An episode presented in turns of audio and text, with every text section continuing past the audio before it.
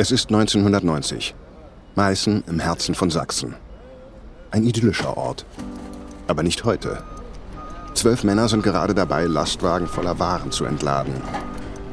Sie heben große Paletten von den Ladeflächen und stapeln sie auf dem Marktplatz.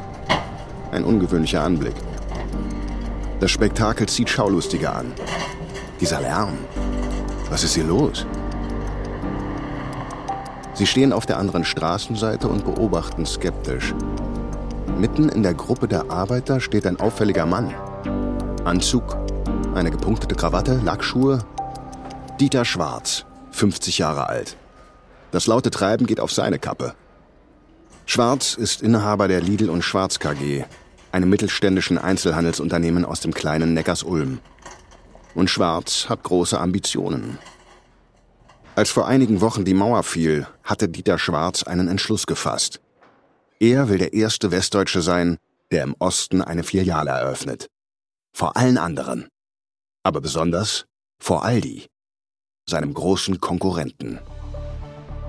Bereits in 48 Stunden soll die Eröffnung stattfinden. Aber noch fehlt es an allem. Angestellte, Waren. Selbst ein Standort fehlt. Das Hochziehen einer neuen Filiale benötigt mehr Zeit. Dieter Schwarz weiß das. Aber wenn er der Konkurrenz zuvorkommen will, muss er es riskieren. Eine Limousine hält abrupt. Ein Mann springt heraus. Es ist der neue Verkaufsleiter Ost von Schwarz. Herr Schwarz, schlechte Nachrichten. Der Vermieter des leerstehenden Supermarktes hat uns eben abgesagt.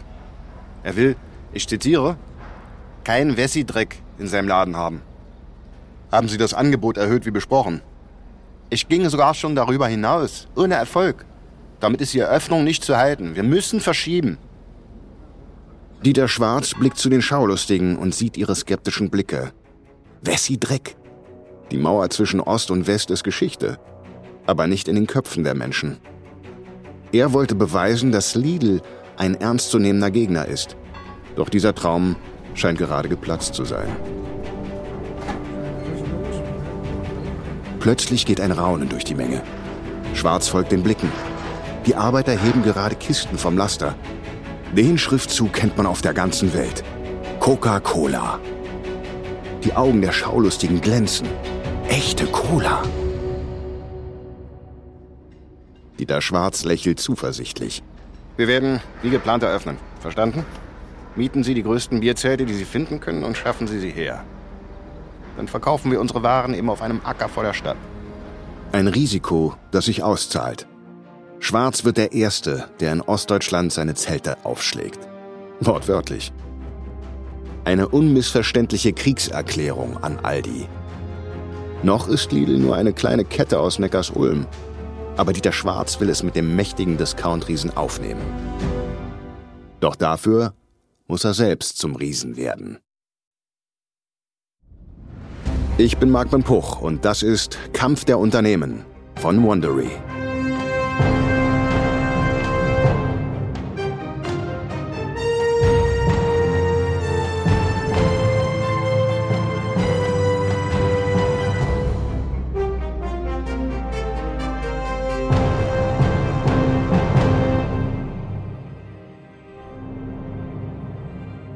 Heute kennt jedes Kind in Deutschland die Discountmärkte Aldi und Lidl. Synonyme für preisbewusstes Einkaufen, made in Germany. Im ständigen Streben, sich zu übertrumpfen, machten die Discounter das Volk der Dichter und Denker zum Volk der Sparer und Schnäppchenjäger. Aldi und Lidl, zwei Erfolgsgeschichten im Windschatten der deutsch-deutschen Geschichte. Die Mauer trennte Deutschland 1961 in Ost und West. Aldi trennte Deutschland in Nord und Süd. David Hasselhoff besang 1990 als erster in Berlin die Freiheit. Lidl eröffnete in den neuen Bundesländern als erster die Freiheit des Konsums. Doch vom ständigen Wettkampf getrieben, versäumten die beiden Unternehmen, sich vor sich selbst zu schützen. Ein Fehler, der sie bis in die Gegenwart verfolgt. In unserer neuen vierteiligen Serie tauchen wir in die Geschichte der beiden so verschiedenen und doch symbiotischen Discount-Giganten ein. Wir erfahren, wie aus dem kleinen Lidl ein Goliath werden konnte. Wir sind dabei, wenn die medienscheuen Aldi-Brüder brutal ans Licht der Öffentlichkeit gezerrt werden. Und wie der Krieg der Discounter neue, digitale Schlachtfelder erschließt. Das ist die erste Episode. Dieter gegen Goliath.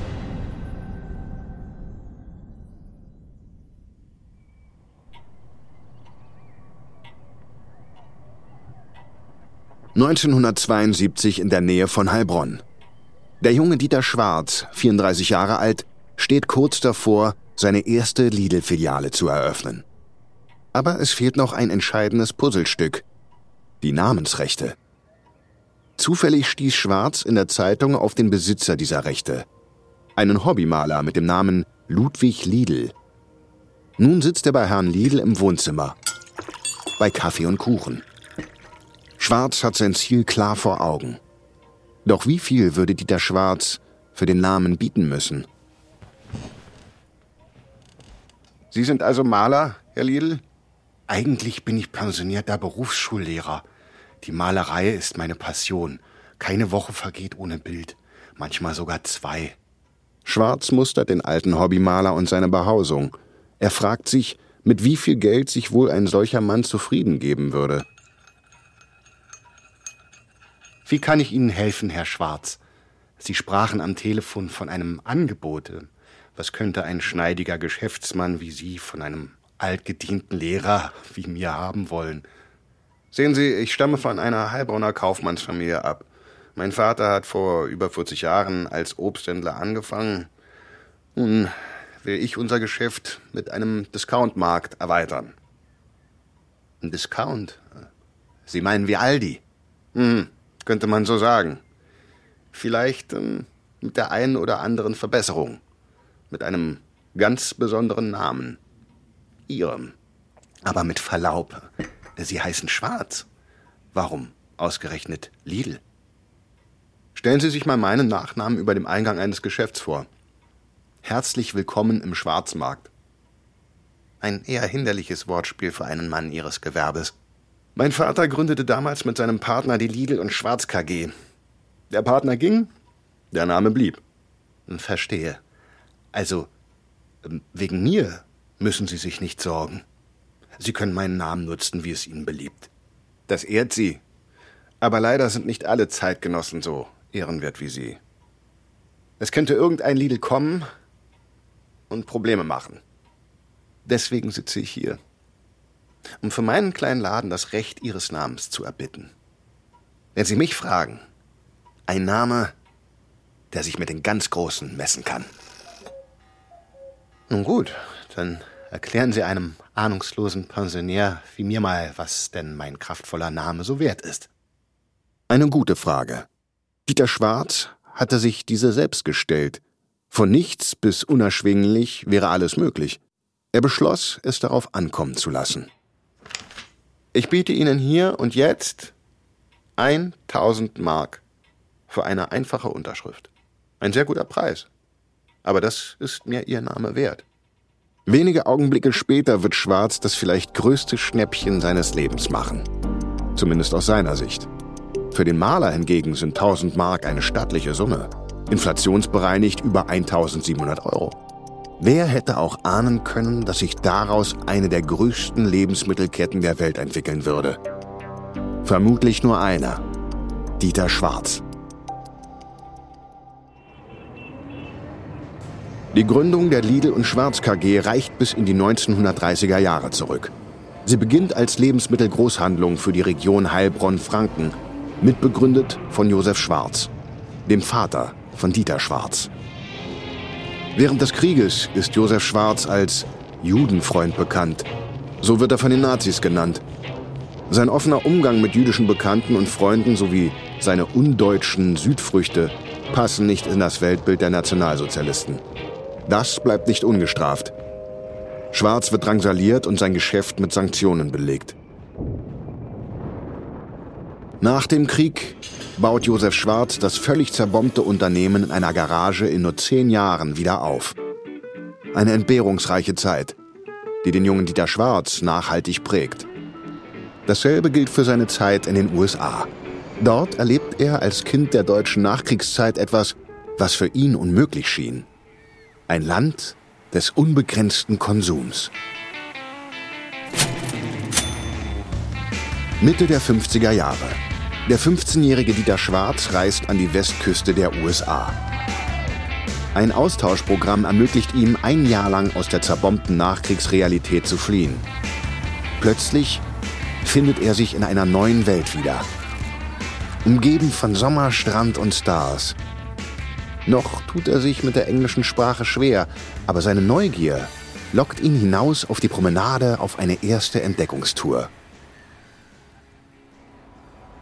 Dort entdeckt er ein prunkvolles Gebäude, umringt von zahlreichen Parkplätzen. Erst glaubt Schwarz, vor einem Lichtspielhaus zu stehen. Eines, das mit großen einladenden Buchstaben über dem Eingang wirbt. Erst auf den zweiten Blick erkennt er, was dort steht. Supermarket. Ein Lebensmittelladen. Jedoch ganz anders als die kleinen Stubenläden, die er aus seiner Heimat kennt. Riesig, das wird mir Vater niemals glauben. Neugierig eilt Dieter Schwarz durch die offene Flügeltür. Er findet sich inmitten des modernsten Lebensmittelladens der Welt wieder. Zumindest für den jungen Schwarz. Endlose, mit Waren überquellende Regalreihen, moderne Kassenstraßen. Die Gänge sind so breit, Schwarz könnte mit gestreckten Armen hindurchrennen. Und überall hängen große Preisschilder, die sich gegenseitig mit Billigpreis-Superlativen übertrumpfen. All das in einem riesigen, neonlicht durchfluteten Raum. Nein, kein Raum. Ein Saal. Er traut seinen Augen nicht. Während der Junge staunend um sich blickt, wird ein Angestellter auf ihn aufmerksam. Hey kiddo, what's up? Have you lost your parents? Dieter Schwarz versucht mit gebrochenem Englisch zu antworten, aber erhält nur ein Stirnrunzeln als Antwort. Von den Eindrücken erschlagen, macht der Junge kehrt und rennt hinaus. Er schwört, wiederzukommen. Er will sich alles notieren, um es später seinem Vater zu erzählen, ihm zu berichten von den Selbstbedienungsdiscountern, die in den USA seit den 40er Jahren sehr erfolgreich sind. Ein Konzept, das Dieter Schwarz fortan sein Leben lang begleiten wird. Nach der Schulzeit träumt Dieter Schwarz von einem Studium. Sein Vater besteht jedoch auf eine kaufmännische Ausbildung im eigenen Geschäft. Diese schließt er 1960 ab. Drei Jahre später wird Schwarz Junior bereits zum Gesellschafter des Unternehmens ernannt. Zu dieser Zeit beliefert die Lidl und Schwarz KG als Großhandelsunternehmen zahlreiche Märkte in der Umgebung. 1968 wenden sich Vater und Sohn schließlich direkt an die Konsumentinnen und Konsumenten. Sie eröffnen den ersten Handelshofladen, der Vorgänger der heutigen Kauflandmärkte. Wenige Jahre später wird Dieter Schwarz erstmals auf einen Konkurrenten aufmerksam, der alle anderen überflügelt. Aldi, deren Discountläden immer beliebter werden. Ein Konzept, das Schwarz an seine Zeit in den USA erinnert. Nur ohne das Luxussortiment, den verschwenderischen Platz und den ganzen Schnickschnack aber mit den gleichen Kampfpreisen. Das ist die Zukunft des Einzelhandels. Davon ist Schwarz überzeugt. Er schlägt seinem Vater vor, auch auf eigene Discounterläden zu setzen. Nicht nur, um mit Aldi Schritt halten zu können, sondern um sich gegenüber seinem Vater zu beweisen. Nur hielt dieser nichts von der Idee, schlichte Billigläden nach Aldi-Muster zu gründen. Vor allen Dingen wollte er partout nicht, dass sie genauso heißen wie seine eigenen Lidl- und Schwarzgeschäfte. Nicht nur sein Vater stellt sich für Dieter als Hemmnis heraus, sondern auch das Vorhaben an sich. Die Entwicklung eines funktionierenden Discount-Modells erweist sich als ausgesprochen tückisch. 1973 in Ludwigshafen. Wenige Tage vor der Eröffnung der ersten Lidl-Filiale. Ein Mann im blauen Overall und mit fetter Zigarre steigt aus seinem Kleinlaster. Er sucht den Filialleiter und findet ihn beim Aufbau der letzten Regale. Tagchen, Schrödinger. Ich bringe die bestellten Konserven. Heidewitzka. Ist ja wie bei Aldi hier. Neonlicht, Paletten, fette Preisschilder. Was Schönes anders. Äh, wie soll der Laden noch mal heißen? Lidl, Stellen Sie die Ware einfach da in die Ecke. Lidl? Das klingt ja sogar nach Aldi. Und mir kann's ja egal sein. Hauptsache, die Kasse stimmt. Unterschreiben Sie hier, dann rolle ich die Paletten rein. Wenn's hier wie bei Aldi wird, räumt ihr die Dinger ja eh nicht ein. Mitte der 70er Jahre testet Dieter Schwarz verschiedene Ladentypen auf der Suche nach dem besten Discountermodell. Die üppig ausgestatteten Handelshöfe laufen gut und geben Schwarz einen finanziellen Spielraum, um an seinem Lidl-Konzept zu schrauben. Anders als die Aldi-Brüder, die sich vollkommen auf das Discount-Geschäft konzentrieren. Er weiß, um Aldi die Kundschaft streitig zu machen, muss er seine Waren zu den gleichen Preisen anbieten können. Ein Preisniveau, das viel abverlangt. Lieferverträge, Logistik, Warensortiment, Personalmanagement, einfach alles muss auf Aldi-Effizienz getrimmt werden. Jede kleinste Abweichung wirkt sich auf den Endpreis aus. Ein einziger Pfennig kann darüber entscheiden, wo Frau Müller und Herr Wagner morgen einkaufen. Nicht aus Geiz, sondern aus Not und Notwendigkeit. Mitte der 70er Jahre befindet sich Deutschland in einer Wirtschaftskrise. Ein von der OPEC künstlich erzeugter Ölpreisschock überrollt die westlichen Industrieländer. Die Energiepreise vervielfachen sich schlagartig. Auch im von Ölimporten abhängigen Deutschland. Die Industrie muss die Produktion drosseln, um Energie zu sparen. Angestellte werden in Kurzarbeit geschickt. Die Arbeitslosenzahlen knacken erstmals in der Geschichte der Bundesrepublik die Millionenmarke. Nach dem Aufschwung Anfang der 70er müssen die Menschen nun einen Großteil ihres Einkommens für Strom und Heizung aufwenden. Jeder Pfennig wird zweimal umgedreht. Ein schwieriges Wirtschaftsklima, das zu einer Insolvenzwelle führt. Dieter Schwarz nutzt die Krise, um weitere Lidl-Filialen zu eröffnen. Doch beim Versuch, die Aldi-Formel zu imitieren, offenbaren sich ihm massive Wissenslücken. 1976 in Neckars-Ulm auf dem Werkshof der Lidl und Schwarz KG. Dieter Schwarz steht am Fenster seines Büros und beobachtet die Hektik auf dem Betriebsgelände. Ihm entgehen nicht die kleinen Stotterer im Getriebe, die zu späten Lieferungen, die doppelten Wege, die Päuschen und Schwätzchen, so wird er Aldi nie einholen können. Plötzlich ertönt eine Stimme aus dem Nebenraum. Es ist die Sekretärin. Ein Bewerber in der Leitung. Dieter Schwarz winkt ab. Er hat jetzt keinen Kopf dafür.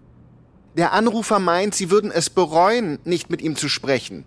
Dieser Herr klingt ziemlich aufgeblasen, wenn Sie mich fragen. Einer dieser üblichen Aufschneider.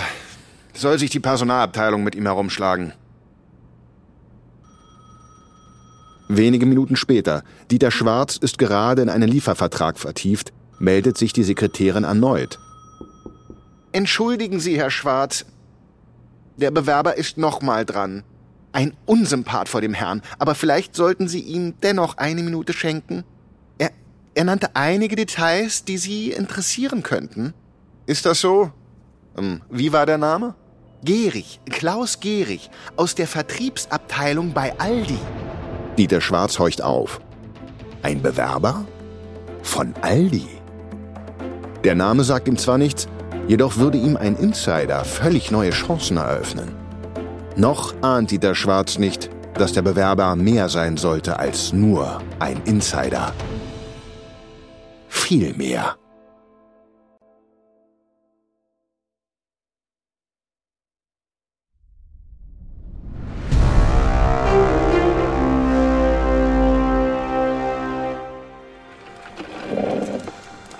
1972 in der Lidl-Unternehmenszentrale in Neckars-Ulm. Dieter Schwarz empfängt Klaus Gehrig. Ein junger Bewerber, Ende 20. Er trägt einen makellosen Anzug und eine stoische Miene. Sie sprechen über Gehrigs Lebenslauf, bis Schwarz schließlich auf den Punkt kommt. Nun denn, Herr Gehrig, um ehrlich zu sein, ich glaube nicht, dass Ihre Erfahrung ausreicht. Ich suche einen Filialleiter für meine zwölf Discount-Märkte. Jemanden, der von der Pike auf seinen Job beherrscht. Dessen bin ich mir bewusst, Herr Schwarz. Um ehrlich zu sein, an Ihrer Stelle würde ich jemanden wie mich auch nicht einstellen. Gut, damit wäre das geklärt. Nun denn, melden Sie sich doch in ein paar Jahren nochmal. Vielleicht kann ich später etwas für Sie tun. Klaus Gehrig weiß, dass Dieter Schwarz ihn gleich mit dem Besen aus dem Gebäude kehren wird. Er muss alles auf eine Karte setzen. Herr Schwarz, ich weiß, Sie haben sich ein unmögliches Ziel gesteckt. Sie wollen mit Lidl nicht einfach erfolgreich sein. Sie wollen größer sein als Aldi. Mit den richtigen Insider-Informationen könnte Ihnen das sogar gelingen. Lassen Sie mich raten. Insider-Informationen, die Sie liefern können. Aber wer sagt mir, dass Sie kein doppeltes Spiel mit mir spielen?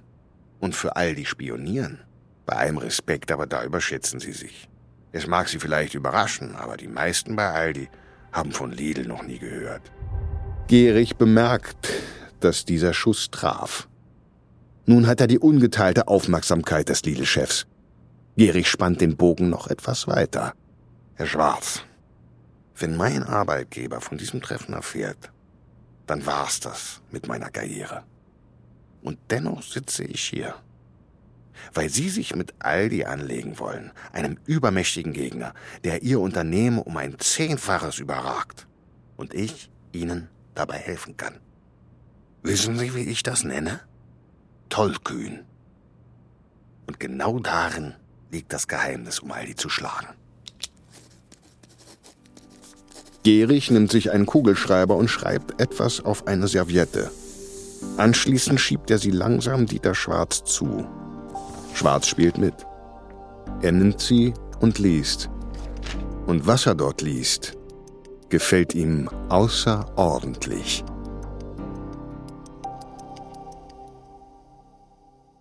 Wenige Tage später wird Klaus Gehrig von Aldi fristlos entlassen.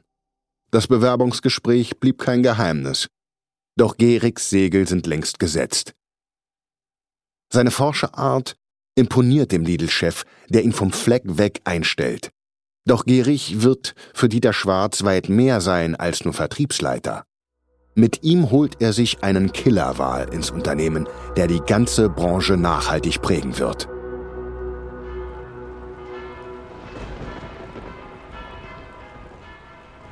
1977 stirbt Josef Schwarz. Zu diesem Zeitpunkt managt Dieter Schwarz ein Netz von 30 Lidl-Filialen. Er verkauft den väterlichen Großhandel an die Metro und stellt den Rest der Firmengruppe auf drei voneinander getrennte Säulen. Das noch überschaubare Discounternetzwerk, die auf Nahversorgung spezialisierten Verbrauchermärkte sowie die großen Selbstbedienungswarenhäuser. Nun sieht der Sohn die Zeit gekommen, um mit dem neuen Lidl-Konzept im großen Maßstab in Serie zu gehen. Begünstigt von einer Entspannung der deutschen Wirtschaft Ende der 70er Jahre. Immer mehr Deutsche leisten sich wieder ein Auto, was ungeahnte Reichweiten eröffnet.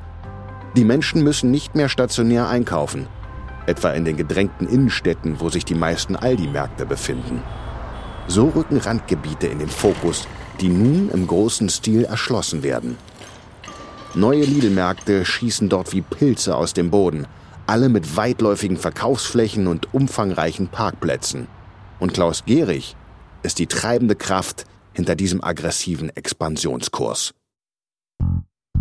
Für Lidl gibt es in dieser Phase kein Halten. Sie wollen Aldi in Masse und Klasse schlagen.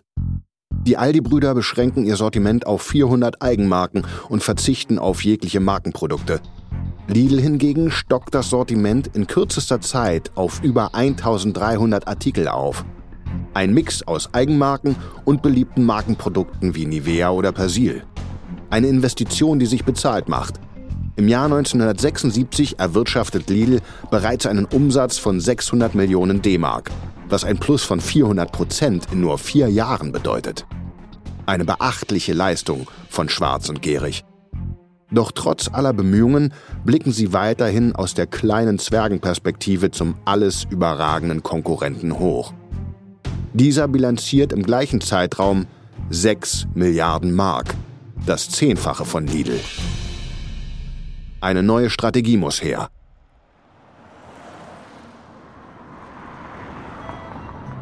1989 auf der Autobahn nähe Hannover.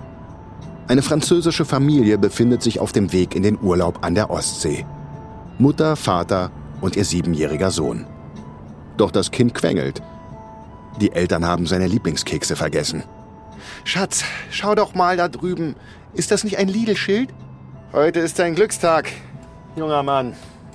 Die Eltern haben allerhand Geschichten über die eigenwilligen deutschen Supermärkte gehört. Doch Lidl, wo sie öfters einkaufen, kennt die Familie bereits aus Frankreich.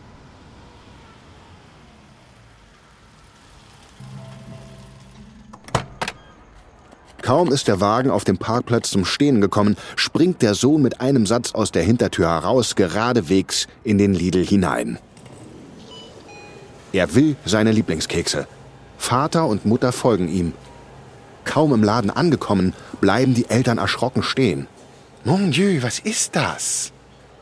Also auf jeden Fall kein Lidl, wie wir ihn kennen. Es ist so trist. Wo sind die Käse- und Weintheken? Lass uns lieber wieder gehen. Plötzlich stürmt der Sohn hinter einem Regal hervor und grinst über beide Ohren. Er hat seine Lieblingskekse gefunden. Ihm macht die Fremdartigkeit des Ladens nichts aus. Mutter und Vater schauen sich die Verpackung genauer an. Interessant. Es sind wirklich die gleichen Kekse. Nicht ganz. Schau dir mal den Preis an. Viel günstiger als bei uns. Eine halbe Stunde später steht die Familie mit einem vollen Einkaufswagen vor ihrem Auto. Nirgendwo ist es so schön wie zu Hause. Doch an die deutschen Discountpreise könnten sie sich gewöhnen. Lidl eröffnet 1989 in Frankreich seine erste Auslandsfiliale. Doch Aldi ist bereits seit 20 Jahren in mehreren europäischen Ländern und den USA tätig. Schwarz und Gehrig wissen, dass sie um Jahrzehnte hinterherhinken. Aber auch, dass Aldi in vielen Absatzmärkten außerhalb Deutschlands einige Probleme hat. Die Entscheidung, überall die identischen Waren anzubieten, erweist sich als Krückstock für die Expansion. Deutsche Effizienz mag international geschätzt sein, aber nicht, wenn es um französische oder spanische Gaumen geht, die ihre regionalen Vorlieben haben. Lidl lernt aus den Fehlern der Konkurrenz und optimiert sein regionales Marktkonzept. Doch Schwarz und Gierig wollen nicht nur reagieren. Sie warten auf ihre große Chance, dem großen Rivalen endlich einen empfindlichen Treffer zu verpassen.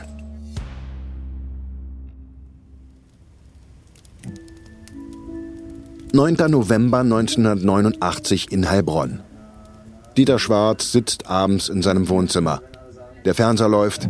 Er zappt wahllos herum und verharrt plötzlich auf einem der Sender. Er sieht das verunsicherte Gesicht von SED-Sekretär Günter Schabowski. Er spricht zur Presse. Und deshalb haben wir uns dazu entschlossen, heute äh, eine Regelung zu treffen, die es jedem Bürger der DDR möglich macht, über Grenzübergangspunkte der DDR auszureisen. Während die Deutschen und die ganze Welt noch zu begreifen versuchen, was da geschieht, versteht Dieter Schwarz augenblicklich die Zusammenhänge. Er greift zum Telefonhörer. Schalt den Fernseher ein. ZDF heute. Siehst du's? Die Grenze nach Ostdeutschland. Sie ist offen. Hör zu. Ich will morgen früh alle in der Zentrale haben. Das ist unsere Chance. Nur wenige Wochen später eröffnet Dieter Schwarz in einem Bierzelt seine erste Filiale auf dem Gebiet der DDR. Die erste von vielen. Er kommt damit der Konkurrenz nicht nur zuvor, sondern deklassiert sie. Aldi verschläft die Expansion in den Osten völlig. Spätestens jetzt wissen auch die letzten Köpfe bei Aldi, wer Lidl und Schwarz sind. Damit wird nicht nur einer, sondern gleich zwei schlafende Riesen geweckt.